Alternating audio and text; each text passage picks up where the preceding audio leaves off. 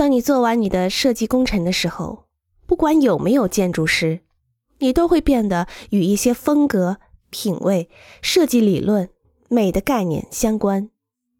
让我们从美开始讨论。对于美，你是怎么理解的？你的建筑师又怎么理解它？你可能会很惊奇，它是我在建筑系中极少听到的一个词。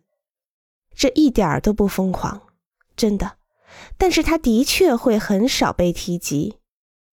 即使我们每天都会用美的概念来描述人、自然、音乐和物体，即使我们生活在一种事实上萦绕着美的文化中。在建筑领域中，它很少被人讨论，即使是在今天。为什么？